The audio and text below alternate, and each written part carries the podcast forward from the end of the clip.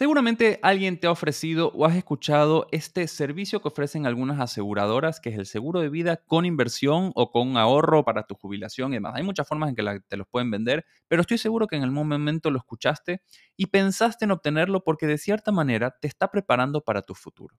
Pero por otro lado, cuando alguien te menciona inversiones, te da terror. Veamos por qué puede llegar a pasar esto. Bienvenidos a Aspirinas Financieras, un podcast enfocado en enseñarte todo sobre las finanzas personales de la forma más simple posible, para que el dinero deje de ser una fuente de estrés y malestar constante y empiece a ser una herramienta que te permita disfrutar la vida como realmente te la mereces. Yo soy Juan Suárez y sin más preámbulo comencemos con el capítulo de hoy. Como te menciono, hay un servicio que se está haciendo muy popular hoy en día, que es un seguro de vida con inversión. ¿Por qué? Porque te va a dar interés compuesto, te aseguran cierta cantidad de dinero y haces que tu dinero crezca para tu jubilación.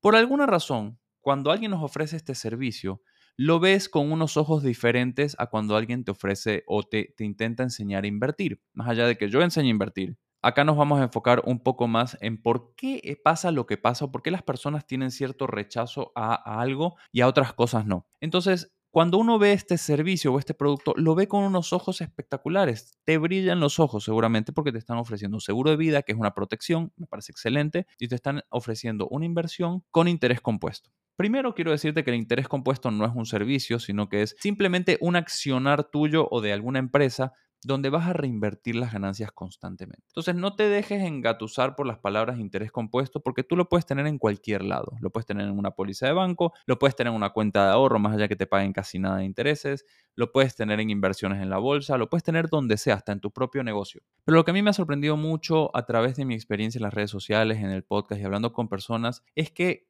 por alguna razón están mucho más abiertas a recibir o a contratar un servicio de esta manera que sea un ahorro programado, por así decirlo, inversiones programadas, a educarse e invertir por su cuenta. La verdad es que no entiendo. Una de las excusas que más me dan cuando alguien me habla y me pregunta sobre inversiones y yo les digo los tiempos que hay que esperar, es que siempre dicen, bueno, pero me puedo morir antes, no quiero esperar tanto, quiero disfrutar mi dinero, demás. Pero por alguna razón, estas mismas deducciones, por así decirlo, no se dan cuando te ofrecen un servicio. Y aunque no lo creas, tienes que esperar el mismo tiempo. Entonces, tú puedes invertir por tu cuenta o puedes tener un seguro de vida con jubilación, ¿ya? O puedes invertir a través de estos fondos conocidos en el país, que también vas a tener que esperar mucho tiempo. Entonces, por alguna razón nuestro cerebro actúa de forma diferente cuando nosotros somos los que tenemos que hacer el trabajo a cuando contratamos a otra persona a hacer el trabajo. Pero recuerda que nadie te asegura nada tienes que, en el caso de los fondos, siempre te ponen unas letras muy pequeñas donde dice que invertir es riesgoso, que no pueden asegurar los retornos. Y es verdad, no nadie te puede asegurar un retorno. Por alguna razón, las aseguradoras, cuando te ofrecen estos servicios, sí te aseguran retornos. Te aseguran el 1%. Si a la bolsa le va mal o donde ellos invierten le va mal, siempre te van a asegurar el 1%. Pero créeme que la diferencia que puede hacer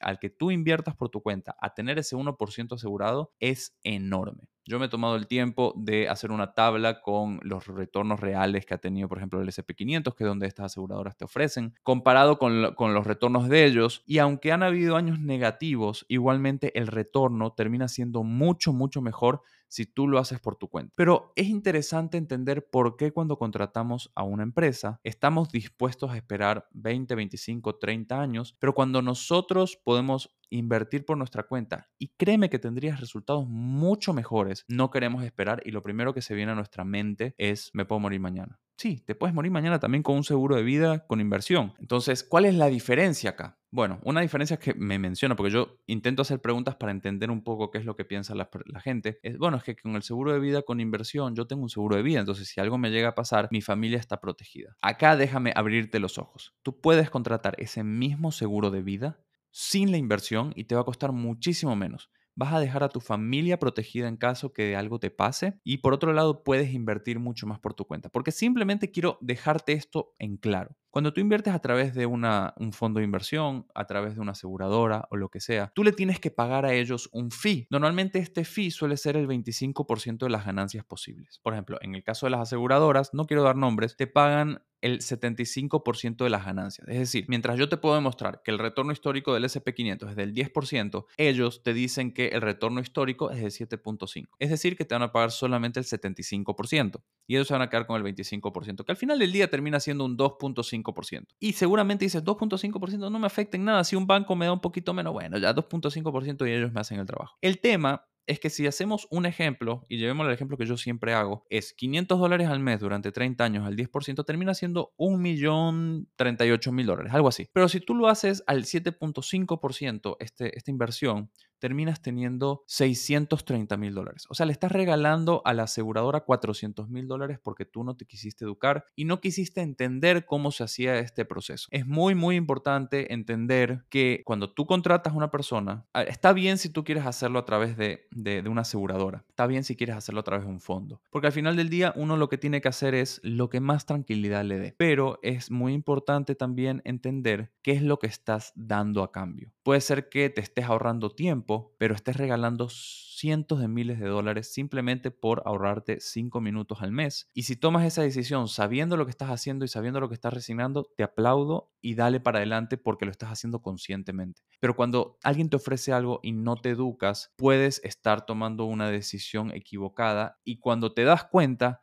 ya es muy tarde. Entonces lo que hay que entender y lo que te deberías preguntar es por qué cuando alguien te ofrece un servicio o contratas a una empresa para que haga este trabajo por ti, estás dispuesto a esperar muchos años para tener resultados, pero cuando tú tienes la posibilidad de hacerlo por tu cuenta, no quieres esperar. Es algo que me llama mucho la atención, la verdad que yo no soy psicólogo y no podría decirlo nada, pero te voy a poner tarea. Piensa porque de una manera actúas de una forma diferente, es decir, estás dispuesto a esperar y cuando y de la otra forma quieres resultados inmediatos y esperar es un problema. Así que te dejo esa tarea y nos vemos en el siguiente episodio. Y ahora para despedirme te pido que compartas este capítulo y por qué no el podcast entero con esas personas que sabes que necesitan una mano con sus finanzas. Puntúalo también con la mejor puntuación posible, así la plataforma le da un poco de amor y lo muestra a personas que de otra forma no podrían escucharlo y sin duda sígueme en Instagram como juan.suáreztr, donde doy cápsulas diarias para que puedas mejorar la relación con tu dinero. Nos vemos en el próximo episodio.